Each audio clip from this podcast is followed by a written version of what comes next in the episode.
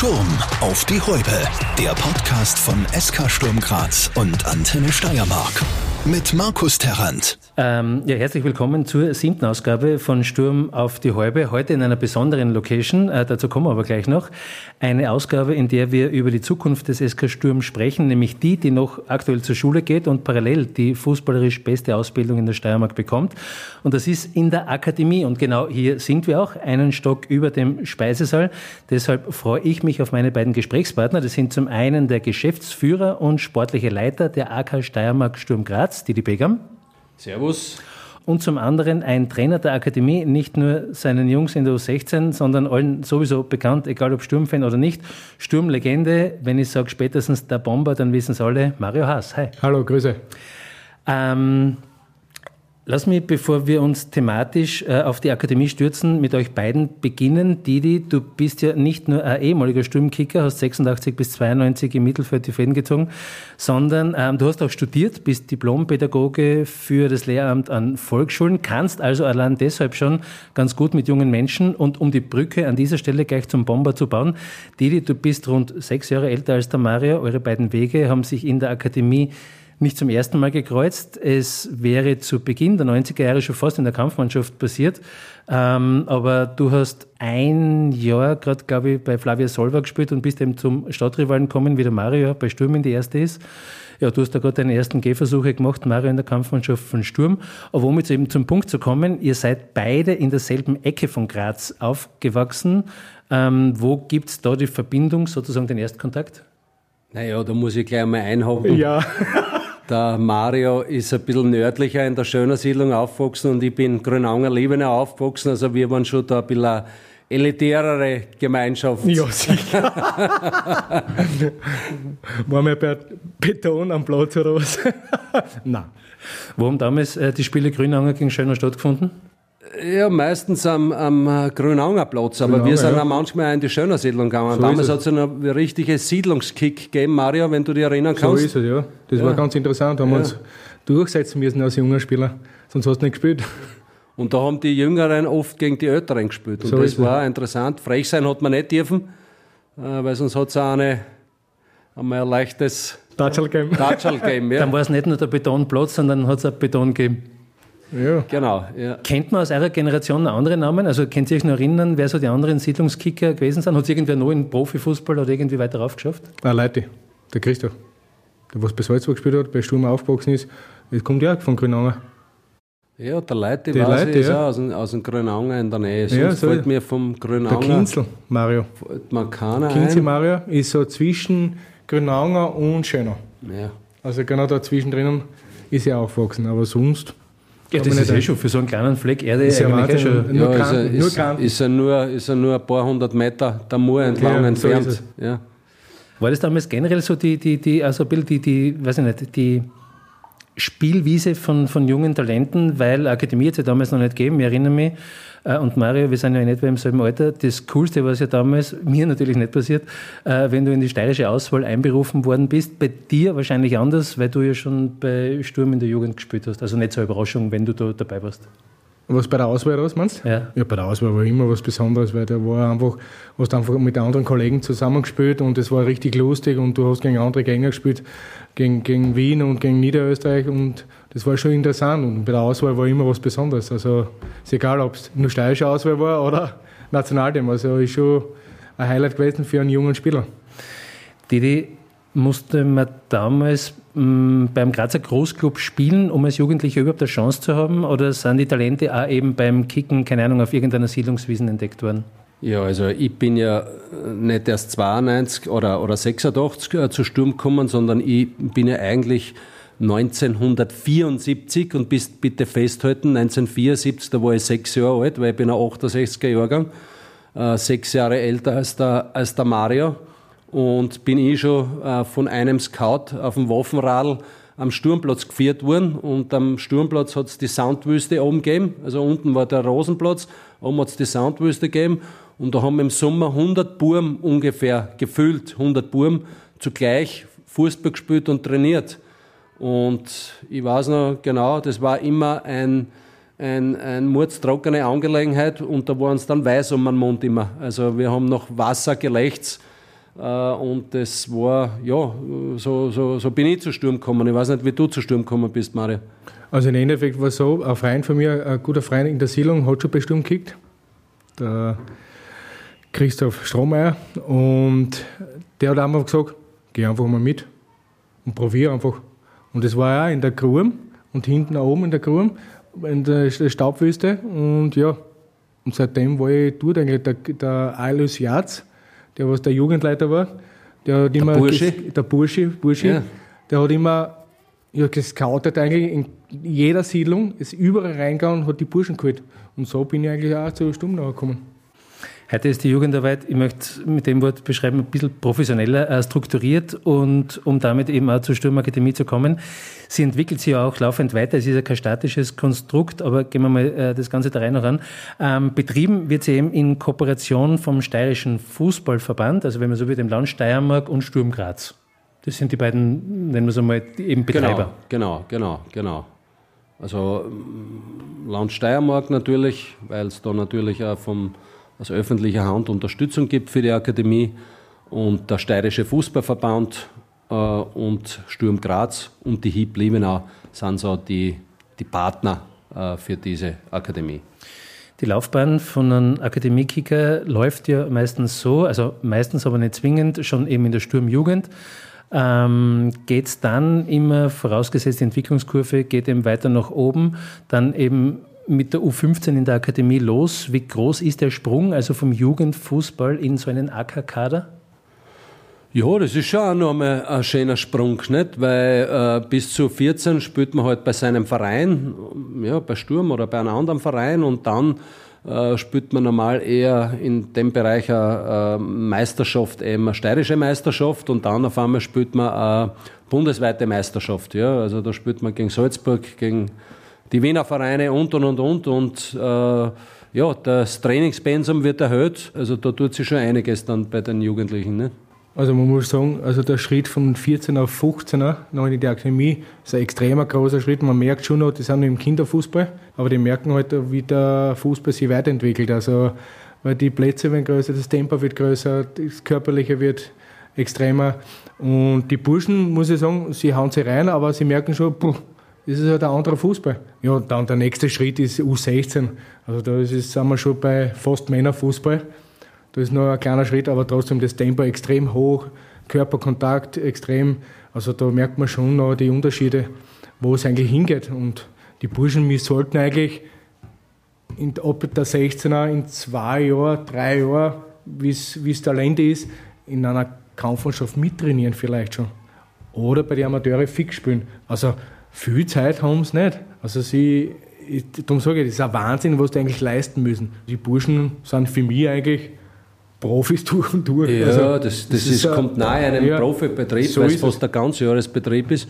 Und das betrifft dann nicht nur die Jungs, die kicken, sondern die Anforderungen an den Trainern sind in einer Akademie auch riesengroß, weil die Spieler haben alle äh, Tracking-System, das heißt, die werden getrackt es gibt Videoanalysen vom Gegner, es gibt die Eigenanalyse nach dem Spiel. Es wird mit den Spielern ausgearbeitet, Individualtraining und und und und. Also so ein Akademietrainer ist im Prinzip heute voll gefordert, kann man auch nicht mehr vergleichen mit einem Trainer damals noch, wie Spen Z-Kassen. So ist es, ja. richtig. Also es ist schon ein Wahnsinn eigentlich, was da eigentlich passiert ist. Es ist extrem viel Arbeit. Jetzt ist sowieso der Didi ist der große Chef jetzt und ich glaube, dass er wieder... Nein, nicht erst jetzt. Schon immer. Man von der ganzen äh, Jugend. Von ja, der ganzen Jugend. ein kleiner Chef.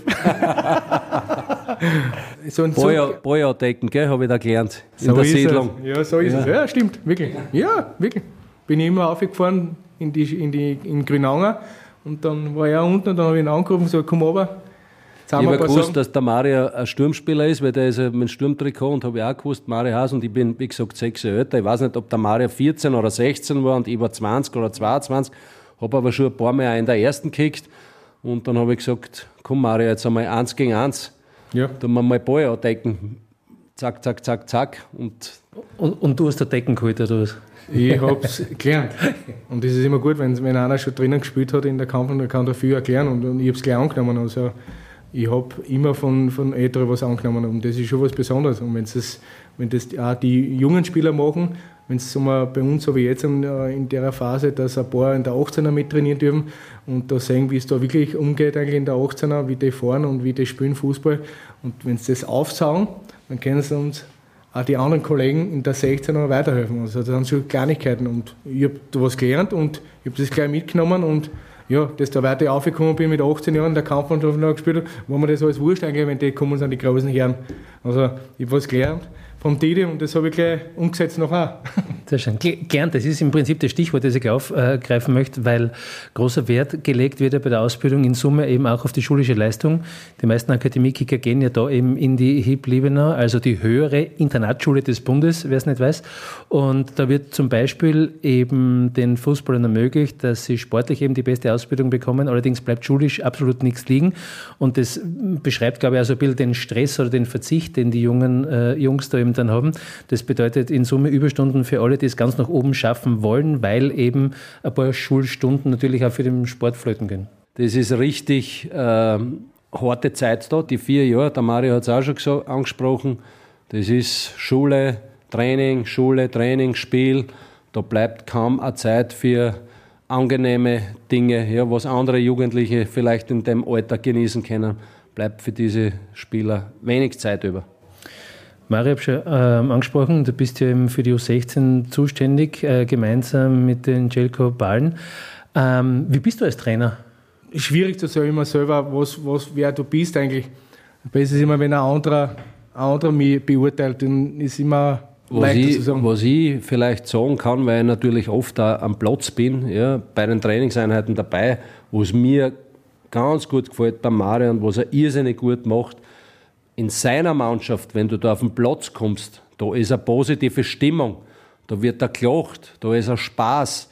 Und der Mario und der, sein Co-Trainer, der Schelko, die sind mit einer Leidenschaft am Platz und die leben das. Ja? Und der Mario zeigt oft Übungen vor, der zeigt oft Bewegungen vor, äh, wie du dir Stürmer bewegen musst und und und. Aber am meisten ist, da ist eine, eine ganz eine gute Energie immer am Platz. Ja? Und, und dazulernen. Ich bin jetzt auch schon äh, relativ lang in dem Geschäft im Nachwuchsbereich. Ich lerne noch immer dazu. Also das hört sowieso nie auf, dass man dazu lernt. Ja. Das ist ja das, was ich gemeint habe. Die Akademie ist ja nichts Statisches, die entwickelt sich, genau. weil sie ja die Menschen logischerweise eben, äh, mitentwickeln. Jetzt hast du ja, Mario, wir haben es ja schon gehört, ähm, selbst als Teenager schon Erfahrungen mit Profifußball gemacht. Wir kennen, glaube ich, auch alle drei, wie wir da sitzen, äh, in Graz schon genügend Beispiele von jungen Fußballern, die als Jahrhunderttalente hochgelobt worden sind, deren Namen heute aber niemand kennt, weil sie die Nase, ich nenne es einmal so, damals schon ein bisschen zu hoch getragen haben und es eben nicht geschafft haben. Ist das auch äh, so eine von deinen Aufgaben, die Jungs, die ohne Frage natürlich gut kicken können, so ein bisschen am Boden zu halten? Das ist eigentlich unsere komplette Aufgabe von den ganzen Trainern, die Burschen dorthin zu bringen, dass im Profibereich, wie es wirklich abgeht. Und es ist also nur, weil du ein Talent bist, heißt nicht, dass du es schaffst. Es waren ja in meiner Zeit auch viele Spiele, wo es viel größere Talente waren. Und ich habe müssen für meine, meine Arbeit eigentlich immer arbeiten müssen. Alles erarbeiten müssen. Und das will ich es auch beibringen, dass du nur mit Talent kommst nicht weiter. Du musst jeden Tag, ist egal wann, beim Spiel, beim Training, immer 100% geben und arbeiten an der Sache. Dann kommst du weiter. Aber wenn du einmal nachlässt, das sehen die Trainer, das sehen die Manager, das sehen alle, dann wirst du irgendwann mal stehen bleiben. Warum ist auch Ronaldo bei den Freistößen so gut? Weil er nur im Training geschossen hat, sondern auch, der ist nach dem Training, hat noch tausendmal hingeschossen, dass er sich dort verbessert. Oder andere Spieler, äh, Neymar im Tripling, 1 gegen 1, der hat gesagt, ein Verteidiger oder ein Tormann hergeholt, gesagt, du, ich will jetzt ein, nach dem Training noch 1 gegen 1 üben, dass er besser wird. Also es ist nicht nur unser Training, sondern auch ihre Eigenverantwortung, dass sie selber noch was tun. Ist es schon so, weil da wollte ich nämlich auch gerade hin, wie mir so ein Jahr bei euch in der U16 vorstellen muss. Ich meine, wer Kinder hat, äh, egal ob Bur oder Dirndl, in einem Alter, wo eben U16 draufsteht, ähm, kann es natürlich auch manchmal schwierig werden. Also worauf wird der Schwerpunkt gelegt? Weil die Jungs sind teilweise noch im Wachstum, also vielleicht noch nicht voll körperlich entwickelt. Dann noch manchmal die seltsame Gedankenwelt von pubertierenden jungen Männern. Ja. Also natürlich auch äh, alles Teil eurer Aufgabe. Ja, was, der, was im privaten Bereich ist, habe ich keinen Einfluss. Aber wir können einfach das vorleben und versuchen, äh, in eine Richtung bringen. Einfach nur positiv reden. Es gibt immer Kleinigkeiten, was Probleme gibt. Es gibt auch so, die Burschen was die versuchen, den Trainer ein bisschen zum Lenken oder was, was man, aber man muss halt bereit sein als Trainer und ihnen auch ein bisschen äh, Disziplin einbringen in, in, in, die ganze Geschichte und was sie privat machen, dass, dass Mädel im Spiel sind, dass andere Geschichten im Spiel sind, da versucht man einfach den Burschen einfach den Horizont ein bisschen erweitern und sagen, das und das geht nicht, weil alle die, die in der Akademie sind, die wollen Profi werden. Also da gibt es keinen, der sagt, ich bin nur da, weil er Schein ist, sondern die wollen Fußballer werden. Jeder wird es vielleicht nicht schaffen, aber wir probieren, dass die zumindest in die zweite Liga oder in die Regionalliga, und das können sie auch ein gutes Geld verdienen und auch sich weiterentwickeln. Vielleicht schaffen sie es anders, vielleicht später. Aber da ist unser Weg, ihnen so hinzubringen, dass die bereit sind für oben. Und die Situation mit Mädels, ich meine, die kennen wir alle, die ja. müssen irgendwo Platz haben, allerdings in einem Rahmen, der halt irgendwie auch zu einem Profi werden dazu passt. Ja, das werden wir aber nicht verhindern können, leider. Da kennst du du vielleicht besser, weil du schon länger in dem ganzen Geschäft bist. Na, mit Mädels kenne ich mich nicht so gut das aus. Das weiß ich, so das habe ich schon öfters gehört, dass du den rauskennst. Danke für das Licht. Bitte. Na, aber noch um das, äh, Markus, an das vorher anzuknüpfen, was du jetzt mit Mario besprochen hast, der Spruch, äh, Mentalität schlägt Talent, der kommt ja nicht von irgendwoher. Ja, das ist ja heute äh, wirklich so. Talent haben fast alle da in der Akademie. Am Ende des Tages entscheidet meistens die Einstellung, was bin ich bereit dafür zu tun, um ganz an die Spitze zu kommen. Und da muss man halt verdammt viel tun und da kehren halt so viele Dinge dazu, einen, einen, guten Lifestyle zu haben. Ja, also was mache ich auch, so wie der Maria gesagt hat, dass die Jungs sich natürlich mit Mails abgeben und einmal ins Kino gehen und und und und äh, oder einmal was trinken gehen, das bitte, das soll ja passieren. Aber sie müssen wissen und lernen, wann sie was machen. Und da gehört Ernährung genauso dazu. Ja, also Ernährung ist ein riesengroßes Thema. Ja, also immer in der Akademie. Aber da sind wir auch äh, halt meistens in einer Beraterfunktion oder wir holen uns Experten dazu, aber auch die Experten sind in beratender Funktion, weil da hängt da viel zusammen, was, was passiert daheim, wie, wie leben die Eltern das mit, das mit der Ernährung, ja, äh, gehen die 18.000 Mal zum McDonalds essen oder, oder ähm, darf das halt nur einmal im Monat als Belohnung sein? Dann ist es ja okay. Aber wenn es da immer fort nur an Mist reinziehst, ja, dann darfst du dich nicht wundern, wenn du dann vielleicht verletzungsanfällig bist oder nicht DPS auf die Straßen bringst, das bringen sollst. Bei Sturm gibt es jetzt ja schon einige Zeit lang eben diese festgeschriebene DNA, also kennt man ja aus Salzburg, eine Spielidee, eine Spielphilosophie, die sie von unten, also von der Akademie weg oder vielleicht sogar noch jünger, sogar bis rauf zur Kampfmannschaft wie so ein roter Faden ziehen soll. Welche schwarzer Faden bitte? Wie ein schwarzer Faden ziehen soll. Schneiden, bitte schneiden. Nein, das lassen wir drin. Man muss das Versagen akzeptieren. Natürlich wie ein schwarzer Faden ähm, durchziehen soll. Also welche Vorgabe kommt jetzt von diesem schwarzen Faden? Ja, das hat einmal angefangen damit, dass der Andi Schicker und der Ilzer Christian, den ich ja schon länger kenne, weil wir haben sogar einmal kurz bei, bei Weiz noch zusammengespielt, erstens einmal auf uns zugekommen sind, also auf Nachwuchs, aber auch Amateure und mich und haben uns äh, die Spielphilosophie und die Spielprinzipien einmal dargestellt und gesagt hat, so stellen wir uns das vor, so möchten wir gern Fußball spielen. Und wenn ihr wollt, äh, können wir da mit euch gemeinsam ähm, äh, was erarbeiten. Ja? Und das war jetzt nicht aufgesetzt, sondern das war so, und wir haben sofort gesagt, also in der Akademie sowieso und jetzt auch in der Jugend, wir wollen da, wenn wir diese Möglichkeit haben, wir möchten da natürlich äh, gemeinsam mit an einer, an einer Spielidee, an einer Ausbildungsidee, das zieht sich ja über die Ausbildung weiter und an, an gewissen Prinzipien mitarbeiten. Und ja, haben das auch voll angenommen und haben das eigentlich äh, schon, setzen das, versuchen das seit Jänner auch umzusetzen, ja, wo wir, wie gesagt, klare Spielprinzipien äh, von den Profis übernommen haben. Es gibt ein Anforderungsprofil äh, auf jeder Spielerposition, äh, das wir bekommen haben. Es gibt Übungskataloge, wo wir auch ähm, dementsprechend halt, was für Alter äh, gewisse Übungen ins Training bei uns einbauen in der Akademie, die den Übungskatalog der Kampfmannschaft äh, entzogen sind. Ja, Hospitationen, waren alle Trainer schon einmal beim Ilzer Chris und bei seinem Team dabei. Wir haben Zugriff auf das Know-how von der ersten, das, das ist vom Berthold Matthias oder der Marco Angela, der Sportwissenschaftler. Also wir dürfen überall mit den Leuten äh, reden, uns auch deren Know-how bedienen und ja, da ist was Großes im Entstehen. Wir müssen nur immer wissen, was ist für einen 12-Jährigen, 13-Jährigen, 14-Jährigen, 15-Jährigen wichtig. Ja. Auf gewisse Dinge darf man nicht verzichten. Ja. Weil egal, was für ein Fußball du spielst, Umschaltfußball, Pressing-Fußball, äh, Ballbesitzfußball, eins wird sich nie ändern. Du musst was mit dem Ball kennen, ja, das Ballhandling. Und wenn der Fußball noch so schnell ist, das, das muss bestehen. Also du musst die Basistechniken beherrschen.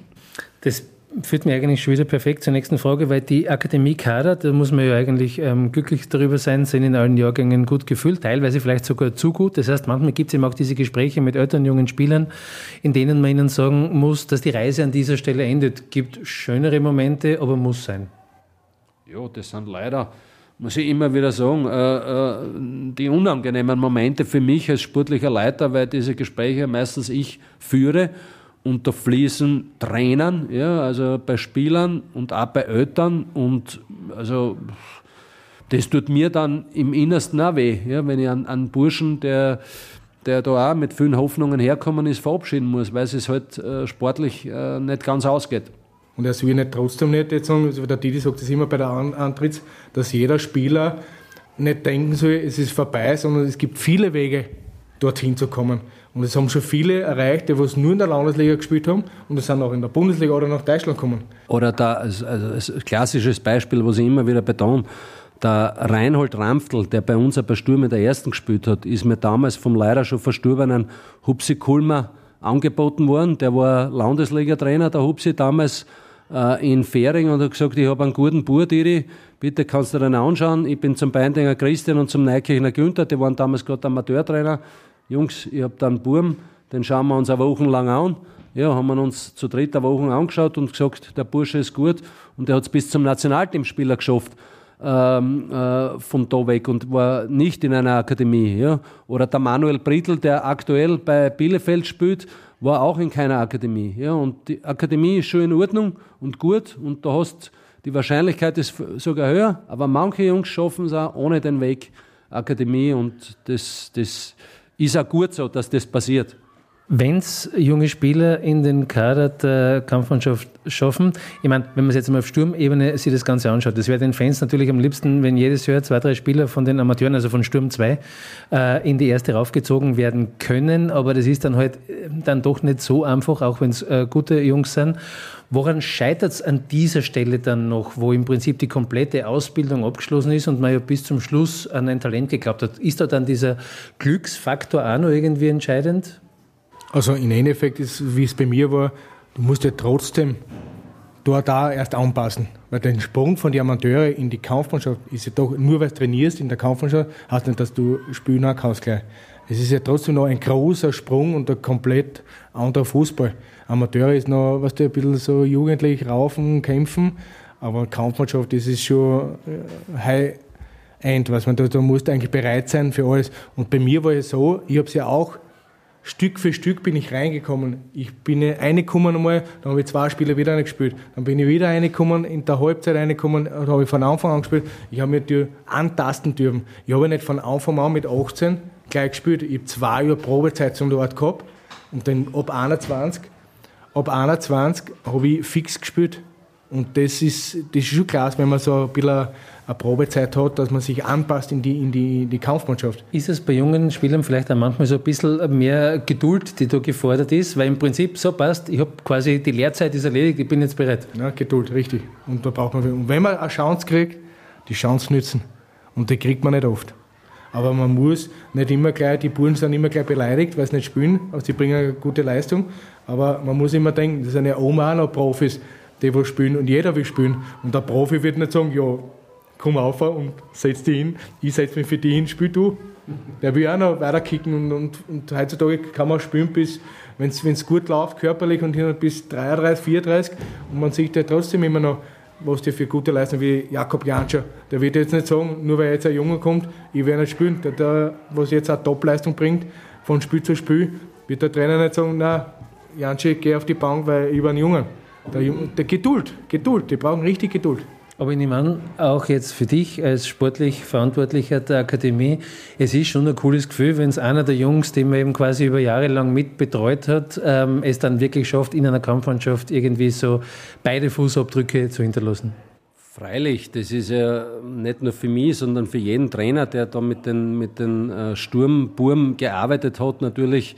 Äh, das ist ja berechtigt ja so quasi unser Dasein und den ganzen Aufwand äh, Wenn es da überhaupt nie einer schaffen würde, das wäre ja traurig, nicht? Ich sag zu Geduld fällt mir noch ein anderes Wort ein, Hartnäckigkeit, ja, einfach auch hartnäckig sein und an das glauben, nicht? Und natürlich, der letzte Step, bis du dann oben in der Kampfmannschaft landest, da müssen viele Faktoren zusammenpassen und manchmal vielleicht auch ein Quäntchen Glück, ja, weil beim Daria Marasic sich damals gerade äh, der eine oder andere verletzt hat, hat er die heute die Chance gekriegt gegen Red Bull Salzburg, ja. Äh, weiß auch jeder. Aber mm, Fakt ist, dass heute in der heurigen Saison A, der Kader richtig gut ist, der Schicker Andi richtig gute, junge Leute geholt hat, ja, und das war nicht immer so, ja, also vorher, ja, da sind oft Spieler, da verzweifelst dann schon auch manchmal als, als, als Verzweifeln nicht, aber vielleicht äh, ist der eine oder andere dann schon, denkt sich, ja, hallo, das bringt aber, glaube ich, unser Eigenbauspieler wahrscheinlich auch zusammen, ja, weil ein bisschen einschätzen kann man dann schon die Leistungen eines Spielers, weil man nicht immer beim Training dabei ist. Und das war in der Vergangenheit vielleicht schon das eine oder andere Mal der Fall, dass Legionäre kommen sind, die nicht wirklich großartige Leistungen abgeliefert haben und der Junge hat schmollen müssen. Aber so wie es jetzt ist, muss man sagen, tolle Einkaufspolitik vom Andi und die Spieler performen ja alle richtig gut. Und da ist es dann natürlich für einen eigenen noch schwieriger. Aber der Geierhofer, wie gesagt, der ist da fix dabei äh, ist einer, der, der Vincent Strummer wäre wär fix dabei gewesen und dann sind ein paar andere, ja, die brauchen vielleicht noch, aber die haben riesige Konkurrenz, das darf man nicht vergessen, die haben riesige Fußballer, ja. Allein Christopher, der ein guter Fußballer ist, der hat halt da vorne an an ähm, Kitteschwille und was weiß ich, was alles an Japan. Ja, also das muss man schon ein bisschen dann im Verhältnis sehen. Also Geduld auf beiden Seiten, bei den jungen Spielern und auch bei den Fans, die sich immer hoffen, quasi, dass schon die Nächsten wieder, wieder nachschießen. Ja? ja. Wir haben uns heute unter anderem auch äh, bei euch getroffen da im Haus, weil ihr gerade von der Videoanalyse kommt. Also wir haben das Wort Video quasi und Tracking heute schon einmal ähm, gehört. Ähm, wie stellen wir das vor? Was wird da gefilmt, analysiert? Wie, wie, wie können wir uns diese Videoarbeit vorstellen? Ja, mit der ganzen, mit der ganzen ÖFB-Jugendliga äh, gibt es da eine, eine Kooperation ja, mit, mit der Firma Die Ligen. Da werden alle Spiele gefilmt. Ja. Also und äh, mit diesem Videomaterial, also das ist nicht, wir kriegen nicht nur die 90 Minuten Spielmaterial, sondern wir haben da äh, gewisse Pakete, Spielaufbau drinnen, Einzelspieleranalysen drinnen, äh, Pressing-Szenen drinnen. Also das wird dann auch gefiltert in verschiedene Szenen. Ja? Also du hast dann ein paar hundert Szenen pro Spiel. Ja? Und die kannst du dann filtern, was ist dir wichtig als Trainer. Ja? Und dann ähm, kannst du die Videoanalyse mit deinen Spielern als Gruppe, als Mannschaft oder einzeln machen. Und du hast Zugriff auf alle anderen Spiele. Ja, das ist wie in der Bundesliga im Prinzip das Gleiche. Wir haben jetzt von jedem Gegner das Videomaterial zur Verfügung. Das heißt natürlich, das ist ja viel Arbeit, äh, weil wir das natürlich anschauen müssen, weil wir selber immer eine Analyse machen, die Trainer untereinander, das sind die drei Haupttrainer, der Mario Haas, der Schilper Belasnik, der Kaiser Thomas, der Neikirchner Günther und ich äh, zusammen äh, und wir schauen uns da äh, verschiedene Szenen von jedem Spiel an, also U15, U16, U18 und dann sagen wir, das funktioniert gut, da haben wir diese Spielprinzipien, die wir haben wollen, in Anbindung an die Kampfmannschaft, da setzen wir das gut um, da brauchen wir noch andere Lösungen, da ist dieses und da ist jenes, ja, und, und das ist ja einfach heute Standard dass du mit Videoanalysen arbeitest und das ist auf der anderen Seite ist es natürlich eine, Schulung äh, für die Spieler, ja, weil sie mit ihrem Material selber sie beobachten können, aber es ist auch eine Schulung für die Trainer und für uns selber immer, weil wir diskutieren dann untereinander, wie wollen wir das? Das ist aber so, ja, der läuft dahin, hätte man das nicht anders lösen können. Also das ist immer spannend, weil Fußball ist nie gleich. Ja. Es gibt gewisse Mechanismen, aber es ist trotzdem immer, wenn, wenn fünf Leute zusammensitzen, dann sieht der das, der andere sich das. Und wenn wir noch zwei Leute dazu sitzen, wenn der Ilzer Christian und noch einer sein Trainerteam, der sieht wieder das und der sieht wieder das. Ja. Zum Thema Videoanalyse, kleiner Themenbruch fällt mir jetzt gerade ein. Es hat mir eine sehr gute Videoanalyse von dir gegeben, Mario, in der Saison 2008, 2009 die dazu geführt hat, dass du das schönste Tor der Saison geschossen hast. Ja? Also wo der Videobeweis sozusagen auf deiner Seite, weil eben in, in der Saison ähm, dein Tor das schönste war. Wenn ich allerdings an, an, an, also für mich ist Torjubel von Mario Haas auf eine ganz lustige Art und Weise abgespeichert, nämlich, also ich nehme an, du wirst ja noch erinnern können, aber der, der mir am, am, am stärksten in Erinnerung geblieben ist, ähm, war der, wenn du ein Kopfballtor geschossen hast, weißt du irgendwie äh, es selber nicht ganz gut glauben hast können, dass du mit dem Kopf ein Tor gemacht hast. Das heißt, immer die beiden Zeigefinger auf deinen Kopf, so in Richtung fassungslos, dass das jetzt passiert ja. ist. Also eigentlich eher der Holzkopf und in dem Fall dann nicht, oder? Nein, das war nicht meine größte, größte Technik, eigentlich der Kopfball, aber trotzdem, ich habe es trotzdem immer wieder geschafft. Und ja, es sind ein paar schöne Szenen rausgekommen und dann habe ich mir, meine Kollegen haben immer gelacht drüber, wenn ich einen Kopfballtag gemacht, weil die Schulter war immer höher als mein Kopf. und weiß nicht mehr nicht wie, aber ich habe es geschafft. Das heißt, das Kopfballtraining in der Akademie, also in, in deiner Mannschaft, übernimmt der Schelke oder was? So ist es.